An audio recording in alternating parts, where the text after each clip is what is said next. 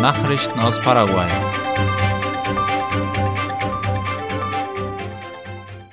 Das OMOPC ruft dazu auf, die neue Bremsrampe nur im Notfall zu benutzen. Am vergangenen Dienstag hatte der Fahrer eines Kleinfahrzeugs beschlossen, die Funktionsfähigkeit der Notbremsrampe auf der Fernstraße 2 am Berg von Kakupet zu testen. Als Reaktion darauf ruft das Ministerium für öffentliche Bauten und Kommunikation MEOPC auf ihrer Internetseite dazu auf, die Rampe nur in Extremfällen zu nutzen. Javier Recalde vom MEOPC erklärte, dass die Rampe dafür gemacht sei, Fahrern, die die Kontrolle über ihr Fahrzeug verloren hätten, eine Bremsmöglichkeit zu bieten. Er rief dazu auf, bewusst und verantwortungsvoll mit diesem Hilfsmittel umzugehen. Argentinien beginnt mit der Zahlung der aufgelaufenen Schulden für die Energieabgabe von Jasureta. Vizepräsident Pedro Aliana kündigte laut IP Paraguay an, dass Argentinien sich bereit erklärte, am gestrigen Donnerstag etwa 12 Millionen Dollar der insgesamt 93 Millionen Dollar Schulden zu bezahlen. Es handelt sich dabei um Schulden für die Abtretung von Energie, die in dem doppelstaatlichen Wasserkraftwerk der aufgelaufen sind. Beat-Vertreterin besucht Baugebiet der Ruta de la Leche. Die Vertreterin der Interamerikanischen Entwicklungsbank BIT in Paraguay, Edna Armendarias, besichtigte die sogenannte Ruta de la Leche zusammen mit den Fachleuten des projektdurchführenden Unternehmens.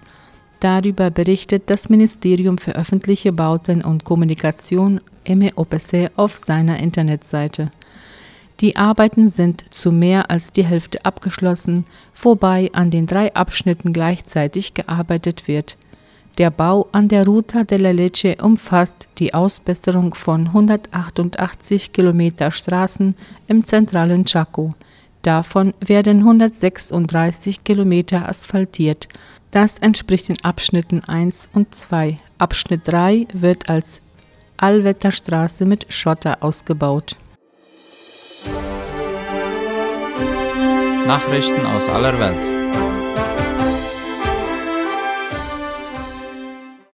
Brasiliens oberstes Gericht stärkt Rechte indigener Völker. Laut der Tagesschau hat der oberste Gerichtshof in Brasilien in einer wegweisenden Entscheidung den Anspruch indigener Völker auf die Ausweisung von Schutzgebieten gestärkt. Mit dem Votum von zwei weiteren Richtern erklärte eine Mehrheit von sieben der elf Richter eine Regelung als verfassungswidrig. Sie erschwert die Ausweitung und Zuteilung indigener Schutzgebiete. Die Regelung sah vor, dass nur Land als Schutzgebiet anerkannt werden darf, das zum Zeitpunkt der Verkündigung der aktuellen Verfassung im Jahr 1988 von Indigenen bewohnt wurde. Indigene Gruppen hatten argumentiert, dass eine solche Vorgabe ihre Rechte verletzte. Viele ihrer Vorfahren seien unter anderem während der Militärdiktatur in den Jahren 1964 bis 1985 von ihrem angestammten Land vertrieben worden, hieß es. In der Ukraine steuern weitere Frachter Schwarzmeerhäfen an. Darüber schreibt der ORF. Demnach steuern drei weitere Frachter die Schwarzmeerhäfen der Ukraine an, um unter anderem Agrarprodukte auszuführen.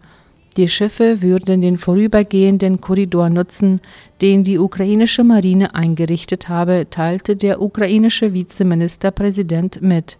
Die drei Schiffe bringen demnach insgesamt 127.000 Tonnen an Agrarprodukten und Eisenerz nach China, Ägypten und Spanien zwei Frachter, die seit der Aussetzung des Getreideabkommens durch Russland im Juli in ukrainische Schwarzmeerhäfen eingelaufen waren, haben diese mit Getreide an Bord bereits wieder verlassen, hieß es. In Afrika gibt es wieder mehr Nashörner. Auf dem afrikanischen Kontinent sind laut der Tagesschau erstmals seit einem Jahrzehnt mehr Nashörner als im Vorjahr festgestellt worden. Wie die Weltnaturschutzunion bekannt gab, lebten Ende 2022 fast 23.300 Nashörner in Afrika und damit 5,2 Prozent mehr als im Jahr 2021. Jahrzehntelange Wilderei hat den weltweiten Nashornbestand stark reduziert. Ein Grund für die Jagd ist die hohe Nachfrage nach dem Horn der Tiere als Heilmittel in asiatischen Ländern. Laut der Weltnaturschutzunion wurden im Jahr 2022 in Afrika mehr als 550 Nashörnern von Wilderern getötet, die meisten davon in Südafrika. Dort leben fast 80 Prozent aller Nashörner der Welt. Soweit mit den Mittagsnachrichten am Freitag. Ich wünsche weiter einen angenehmen Tag. Auf Wiederhören.